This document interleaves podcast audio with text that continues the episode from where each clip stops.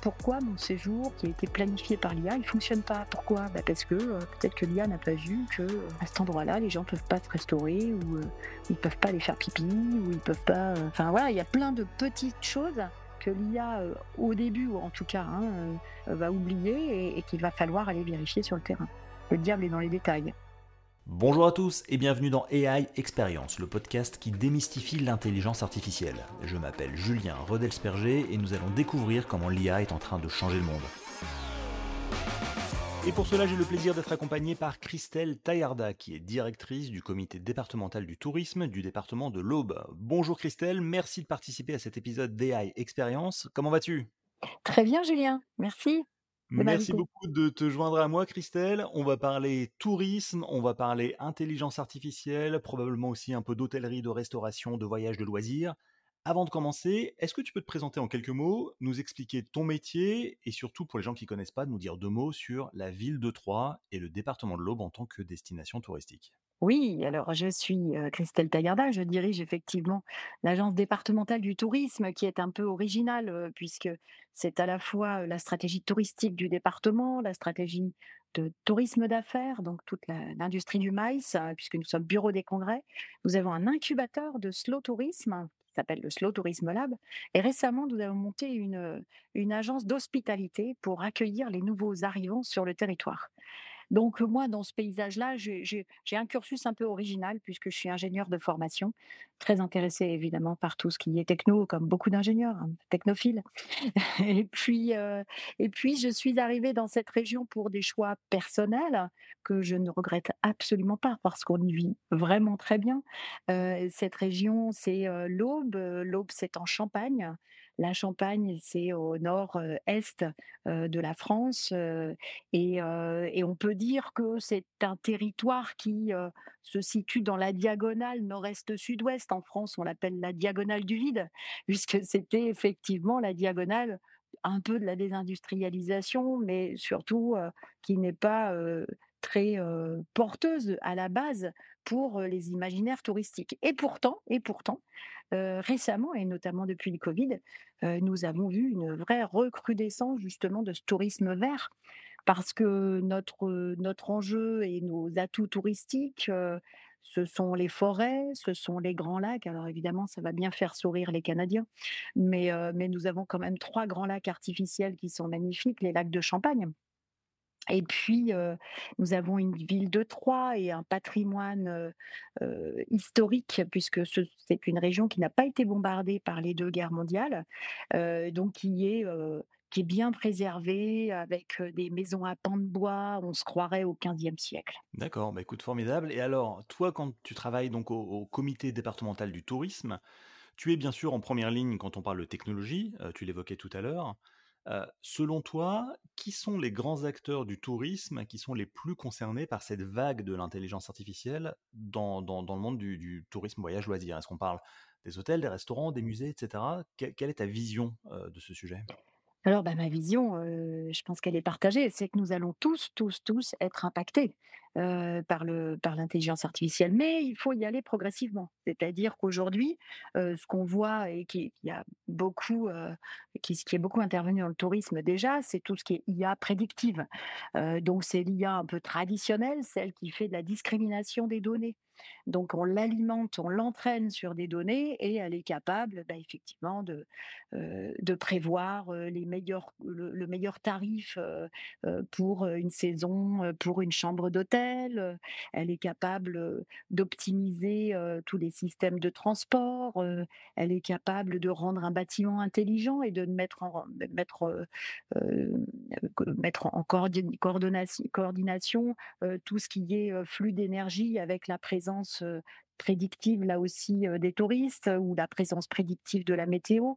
Elle est capable de gérer les flux de personnes dans les parcs d'attractions. Donc effectivement, aujourd'hui, tout le monde, normalement, devrait faire un usage de cette IA prédictive. Mais ce qui nous arrive est beaucoup et encore plus, euh, plus révolutionnaire, c'est l'IA générative. Et là, l'IA générative, euh, c'est encore autre chose puisqu'elle elle génère ses propres données.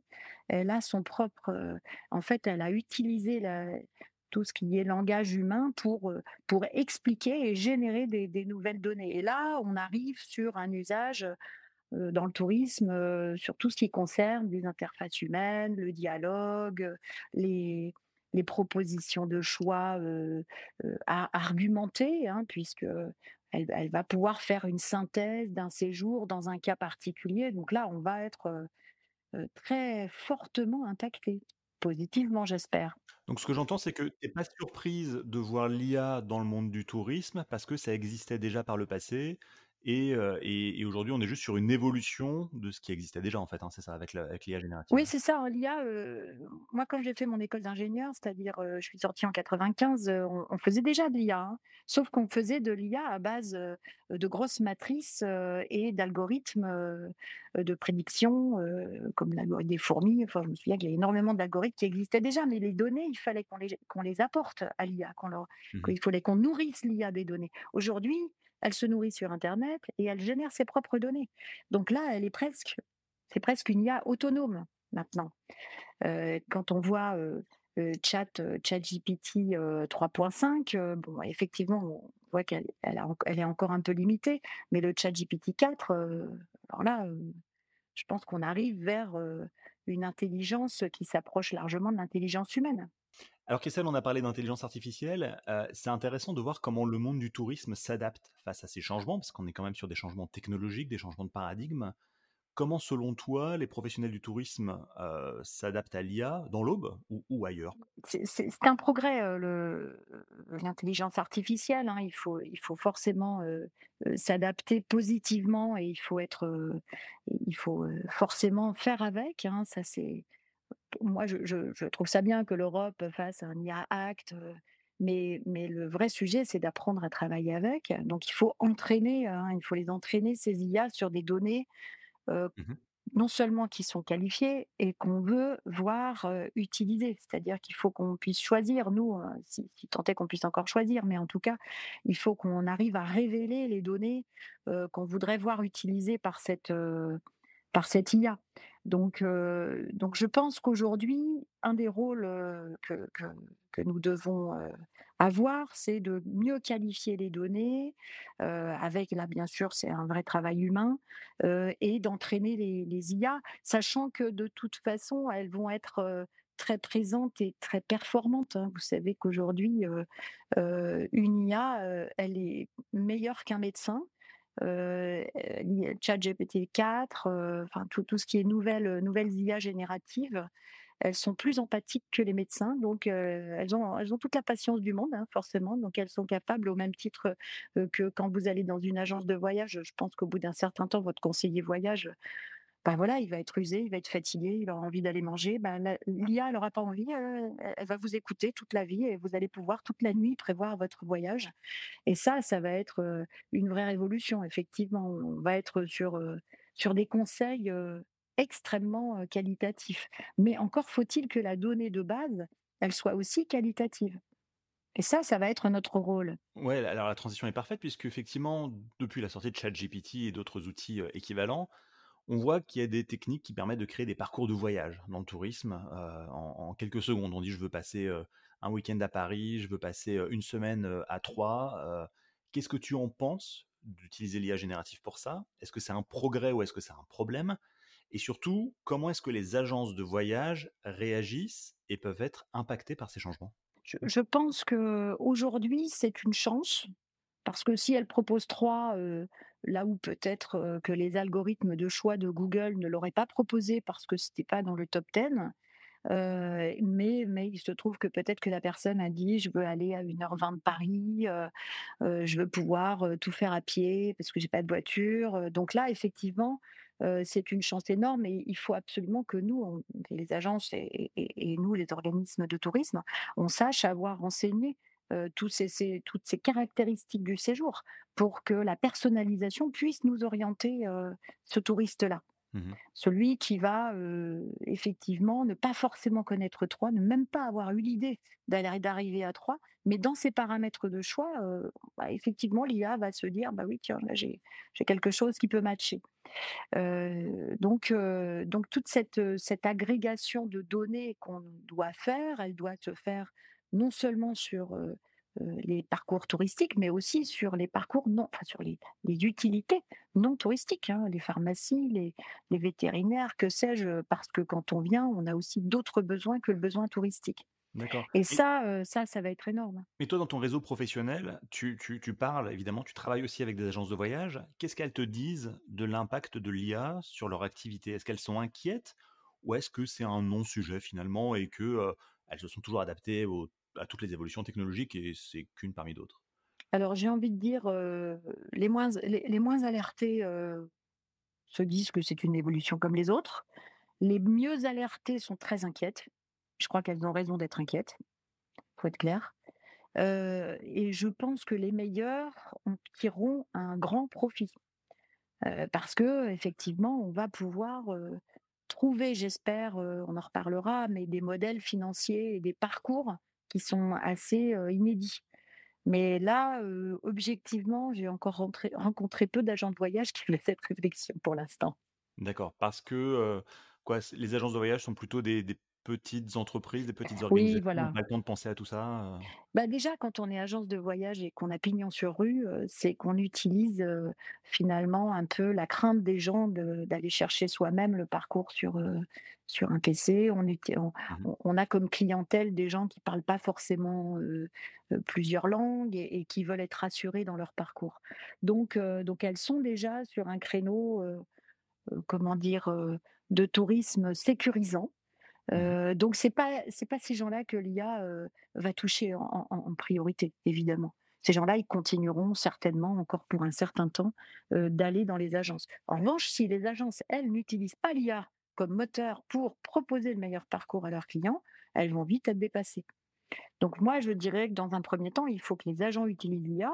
Dans un second temps, bah, il faut être en ligne il faut, il faut aller chercher le meilleur parcours, bah, sur des données qu'on aura soi-même qualifiées. Alors, en préparant cette émission, tu me parlais, d'une forme de tourisme à 2 vitesses. C'est-à-dire que, d'un côté, on aurait un tourisme de masse, qui qui qui va être toujours de plus en plus important, car relayé par l'IA et un autre plus discret, plus unique, moins connu, qui n'a pas forcément les données nécessaires pour être sur les radars des outils d'intelligence artificielle.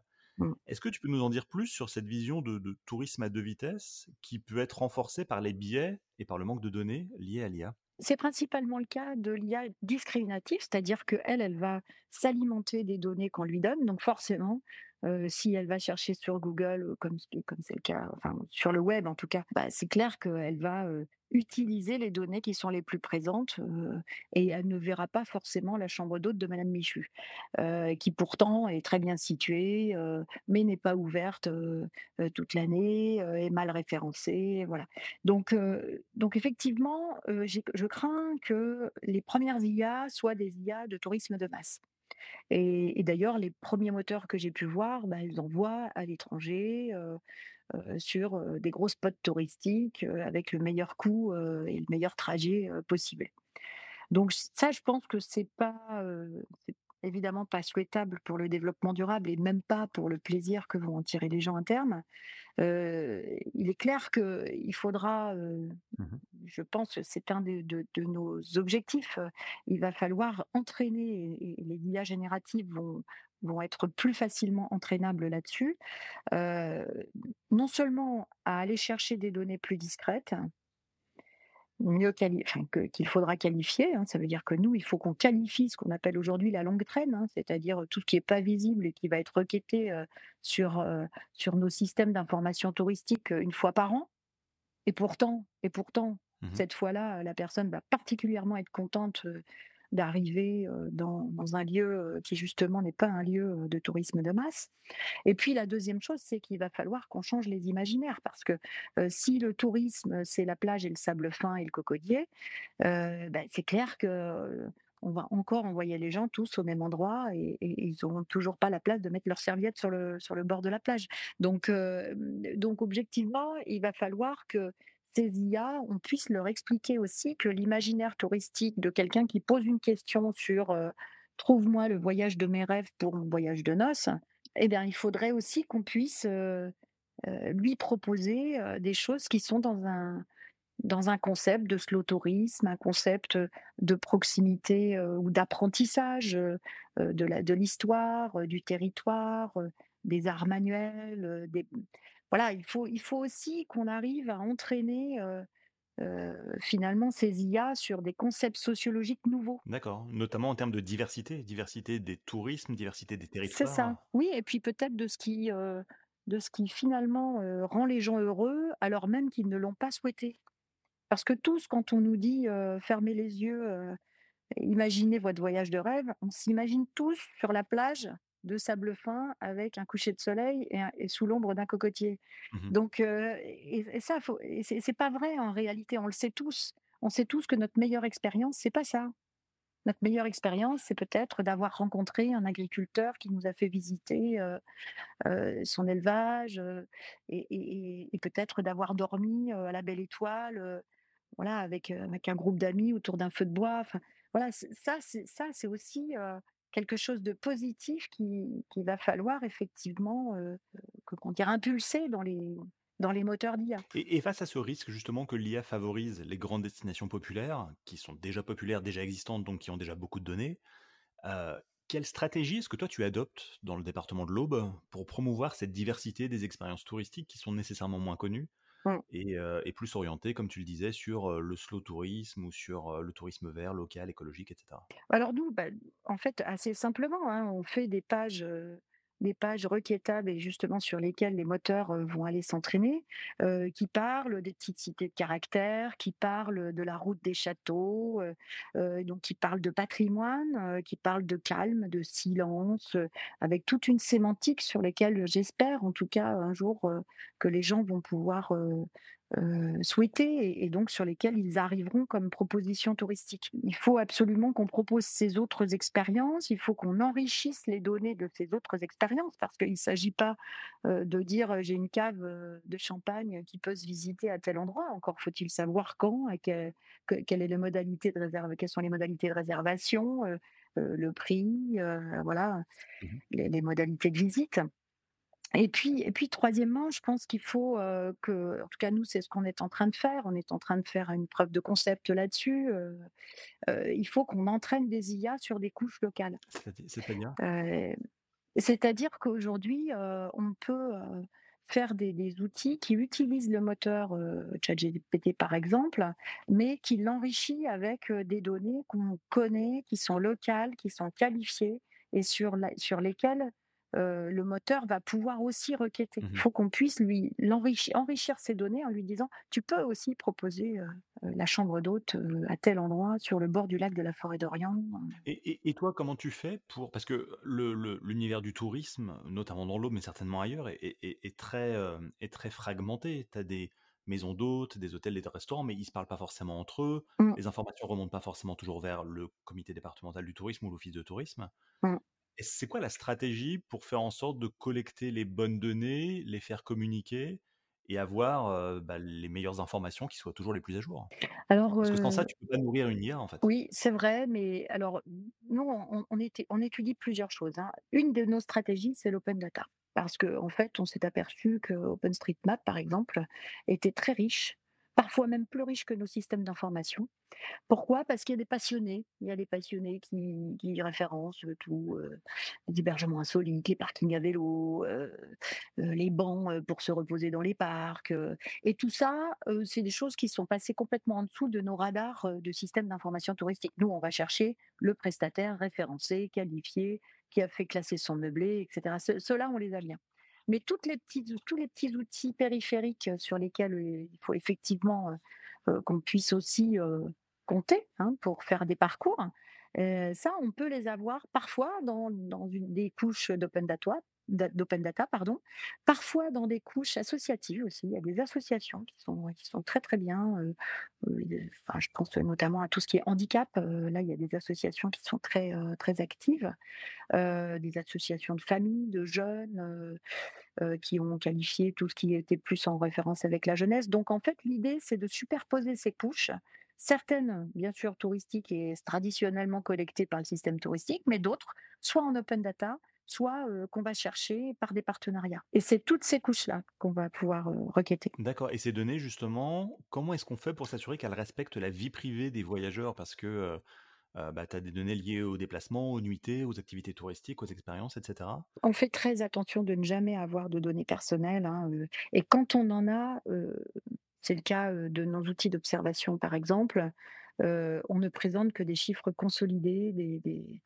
heu, des pourcentages, des de toute façon, l'observation touristique, c'est un vrai gros problème d'ailleurs sur lesquels sur laquelle je pense, sur lequel l'IA, aura peut-être des grandes, avancées à à apporter aussi.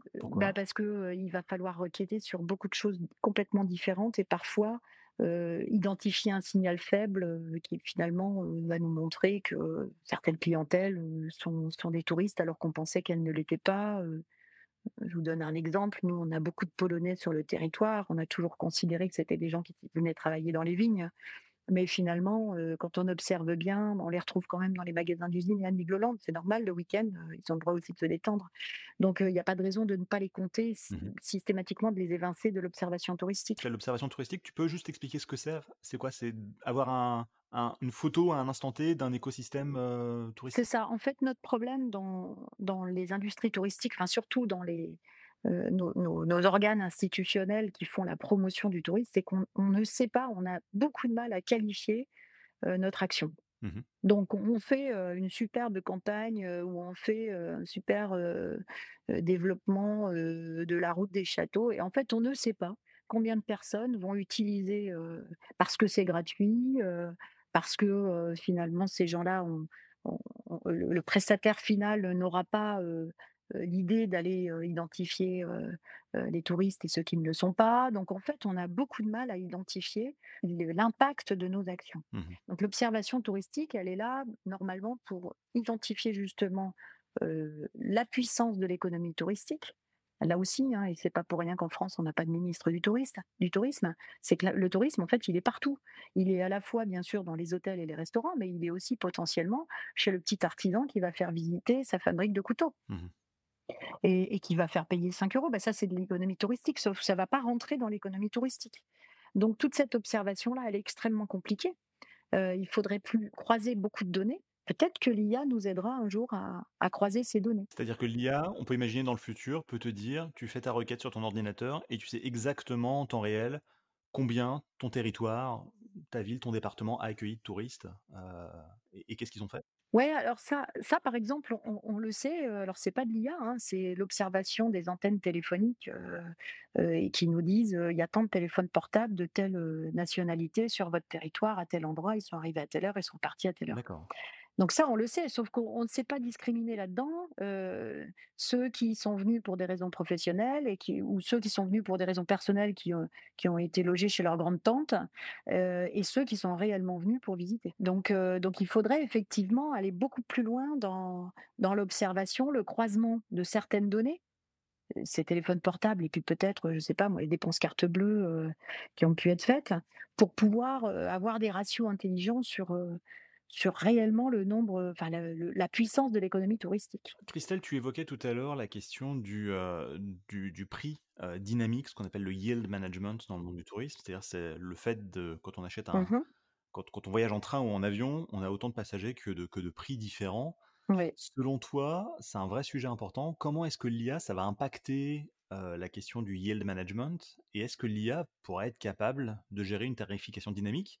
Et au final, est-ce que c'est bien pour le touriste ou pour le voyageur, ce sujet de IA plus yield management? Alors le yield, c'est une forme d'IA en fait, hein, parce que c'est du prédictif. On va ingurgiter des données, heu, de l'année précédente et puis on va en fonction de certains critères, heu, moduler. Donc heu, l'IA a toute sa place, pour améliorer justement ce yield. Bon, c'est à la fois une chance, parce que, bah, ça permet d'offrir des coûts qui sont parfois, plus acceptables, dans des périodes basses, donc de lisser finalement, le tourisme, vers, vers une une fréquentation qui est plus, qui est plus linéaire, on va dire, hein, qui est moins sous la forme de pic. On sait que le pic aujourd'hui, c'est quand même ça qui crée, le pic, de de carbone, de de pollution, donc donc si on lisse tout ça, c'est quand même l'idéal. Donc oui, ça c'est sûr que l'IA va améliorer encore le yield et vraisemblablement elle va pouvoir trouver elle va pouvoir permettre de trouver des modèles financiers, je pense, plus évolués. Je m'explique, hem, nous, quand on fait du slow tourisme, on fait du on a un tiers d'acteurs touristiques et 2 tiers d'acteurs qui sont pas touristiques. Donc je vous expliquais, ça peut être l'artisan, heu, qui fait visiter son atelier, ça peut être le vigneron qui fait visiter sa cave et et tout ça, finalement, va pas rapporter énormément d'argent au vigneron ou à l'atelier, mais beaucoup à l'hôtel. Parce que lui, l'hôtel, heu, il a besoin d'avoir des activités autour de lui Mmh et et hem et on peut imaginer, en tout cas dans un dans un u dans un avenir positif et et enjôleur, heu, que que cette économie, elle s'équilibre. Parce que finalement, c'est grâce, heu, à l'artisan ou à au charpentier qui a refait son moulin. Nous, on a ça ici, un charpentier qui a refait un moulin magnifique, mais mais à 5 euros la visite, heu, il peut pas trop se permettre, heu, d'ouvrir toute l'année, vous voyez? Et pourtant, l'hôtel, il serait bien content qu'il ouvre toute l'année. Mmh Heu, donc finalement, équilibrer les business models, peut-être rendre, à à d'autres une partie de la plus-value parce qu'elle est nécessaire au fonctionnement global de la chaîne. Ça, je pense que ce sont des modèles, qui pourraient être impulsés par, l'intelligence artificielle. D'accord. C'est-à-dire que ce serait un yield positif, ce serait un yield où non seulement, bien sûr, le le touriste pourrait payer moins cher dans des dans des phases où il est plus souhaité, mais aussi, où, bah, peut-être qu'on soutiendrait beaucoup plus une économie qui est, on va dire, plutôt sociale et solidaire aujourd'hui, Mmh mais parce que en fait, elle elle enrichit par ailleurs, d'autres acteurs touristiques, voire, la politique d'un village qui se meurt et qui finalement, va réussir à entretenir, grâce à ça, un bar, ou des concerts, qu'il ferait le soir. Voilà, l'attractivité finalement, l'attractivité globale.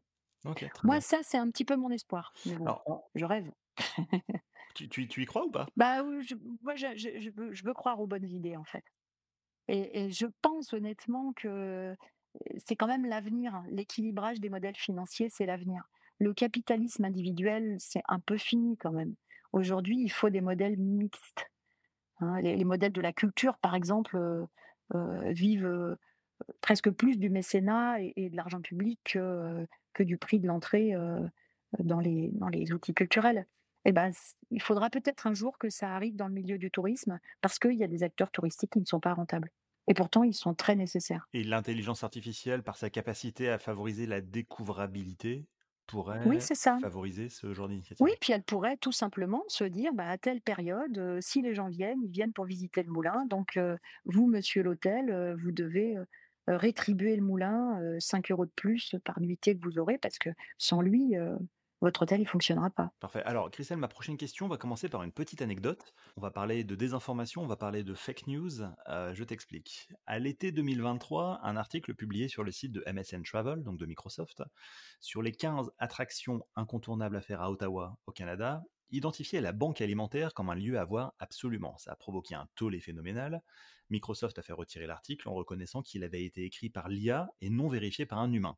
Ma question pour toi, c'est de savoir comment les organismes publics et privés, dans l'Aube en France ou ailleurs, dans le monde du tourisme, devraient aborder ces risques de désinformation, ce qu'on appelle les hallucinations de l'IA, en matière de promotion touristique, pour être sûr que quand on vérifie, quand on lit un contenu publié en ligne sur un site web qui fait une promotion touristique, ça soit quelque chose qui est euh, réel, euh, à forte valeur ajoutée et qui soit réellement cohérent? Alors déjà, cette désinformation, ce royaume du mensonge là, c'est vraiment ma plus grande crainte face à l'IA. Bien sûr, on va assister à une mort de certains métiers, une reconversion, mais ça c'est le cas de tous les progrès, hein. L'innovation est toujours destructrice, hein, c'est pas moi qui l'ai dit, hein. Mais mais le vrai problème, c'est la vérité de ce qu'on va nous présenter et moi je crains et c'est déjà un petit peu le cas quand on regarde les réseaux sociaux, qu'on ne croit plus en rien et et tout ce qu'on va voir, on ne saura plus en fait, Mhm. ce qui est vrai, ce qui est plus vrai. Alors ça, c'est à la fois une chance pour le tourisme parce que finalement on se dit qu'aujourd'hui, visiter sur le web, bah, c'est bien mais on ne sait pas finalement. On ne sait pas si ce château est réellement dans cet état-là ou s'il a été amélioré par l'IA ou s'il est meublé, par exemple. Mais finalement, heu, le tourisme, lui le touriste, lui, quand il va venir, lui, il va toucher, il va vivre et il va avoir une expérience, pour le coup, réelle.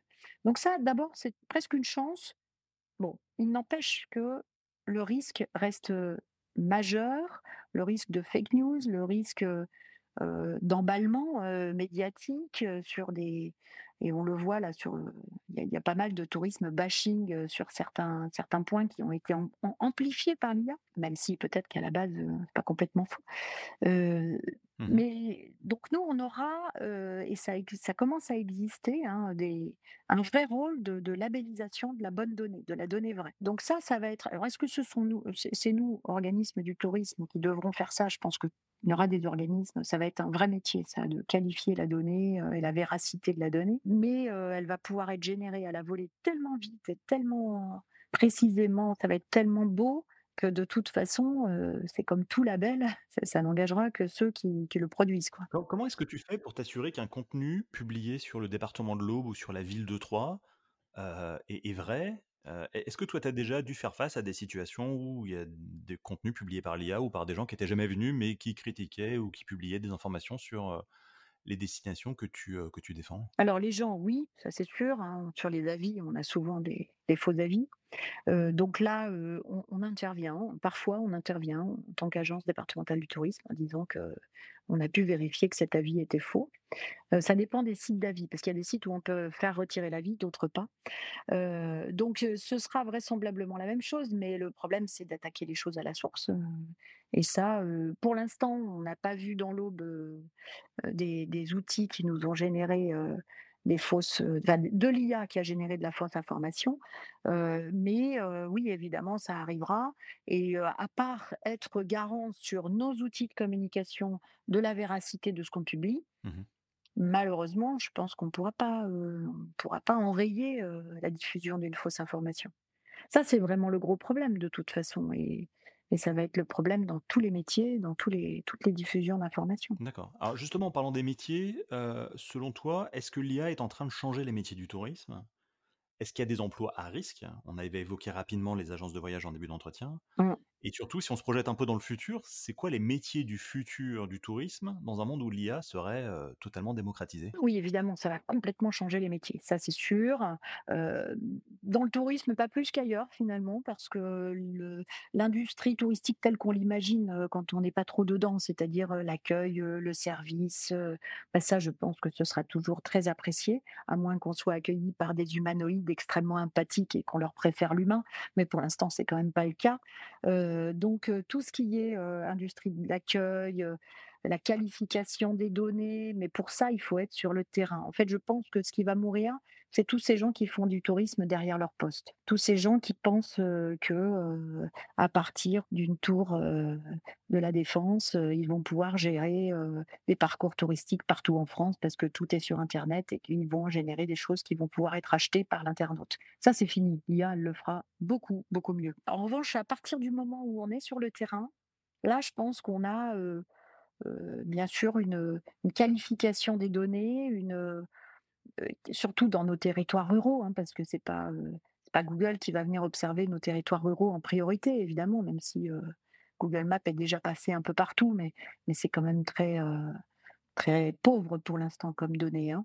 Donc aller qualifier de la donnée, de la donnée qui n'est pas forcément visible, sur le web, ça, ça va être un outil, ça va être un vrai métier.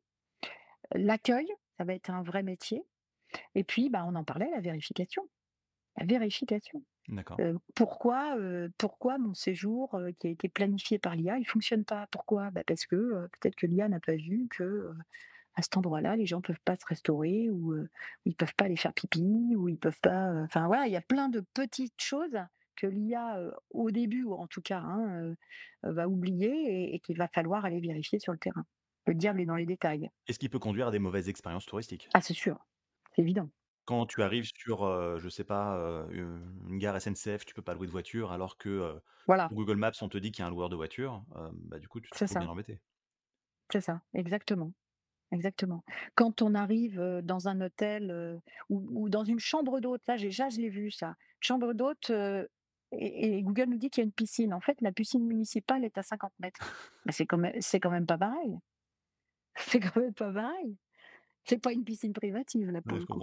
Donc heu, donc là, c'est vrai que les erreurs comme ça, on va en avoir enfin on en a déjà beaucoup Sauf qu'aujourd'hui, c'est l'internaute dans sa requête, heu, qui fait l'erreur. Demain, l'IA, elle va synthétiser tout ça, elle va l'expliquer dans un langage, heu, extrêmement enjôleur, et qui sera complètement faux. Donc pour toi, les métiers du tourisme, finalement, ils vont évoluer, mais évidemment, ils vont pas disparaître. Non. On n'est pas sur une industrie qui va vraiment être à risque par rapport à d'autres secteurs d'activité qui peuvent être plus menacés par l'IA? Bah, non, parce qu'en fait, l'IA, elle va supprimer une partie, de notre temps de travail.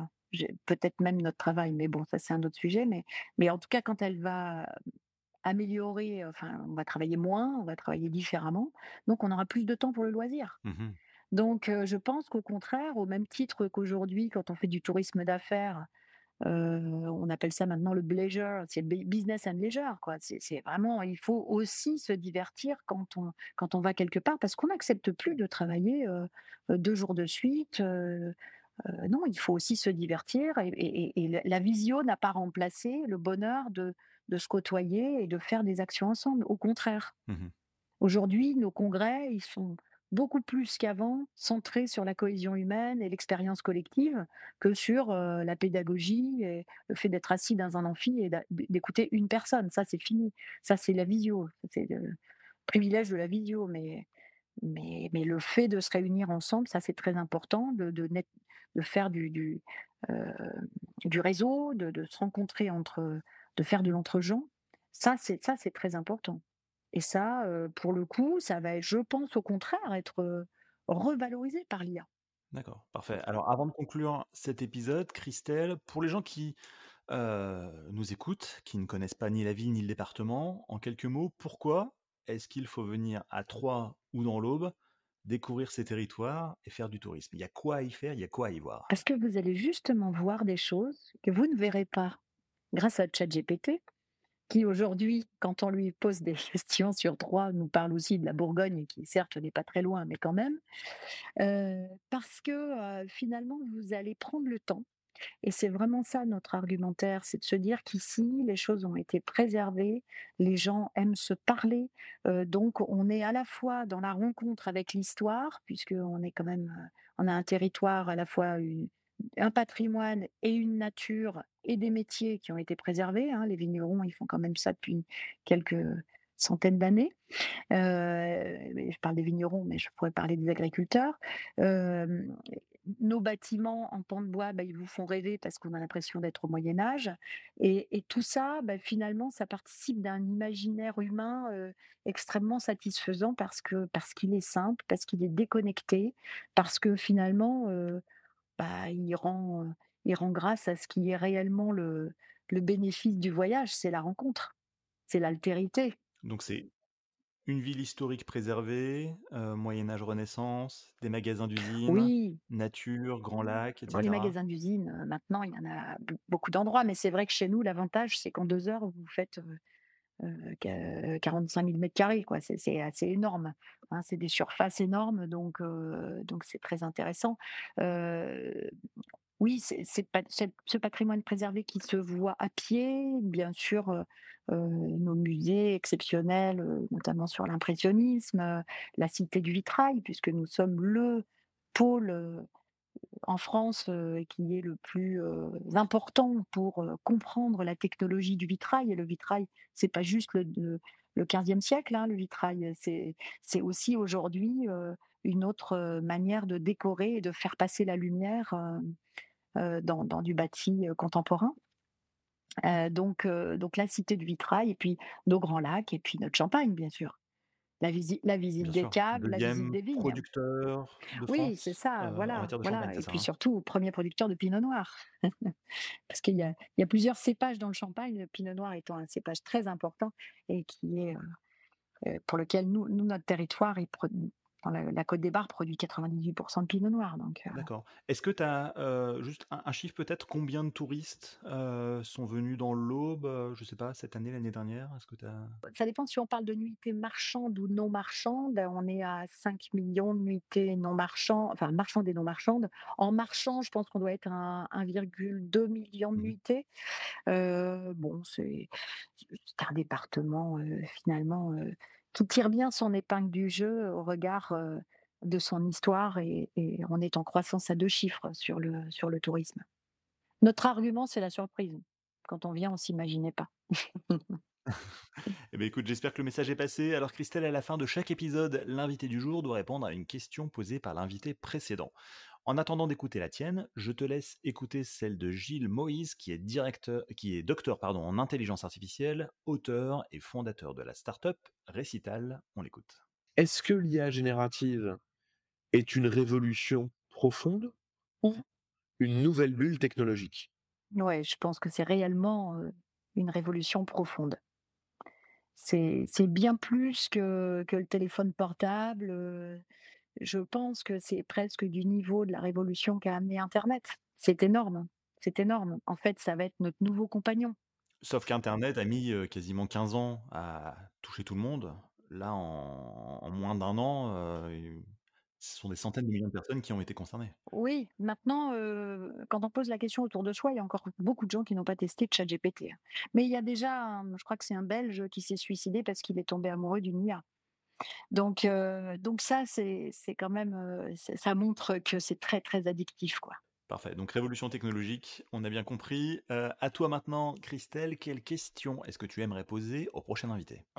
Alors moi, j'aimerais savoir, si, l'IA, notamment l'IA générative, va, heu, permettre à nos langues, heu, de survivre ou au contraire, va concentrer, les langues, utilisées dans le monde sur, une poignée, de langues, anglophones notamment, mais j'espère pas uniquement.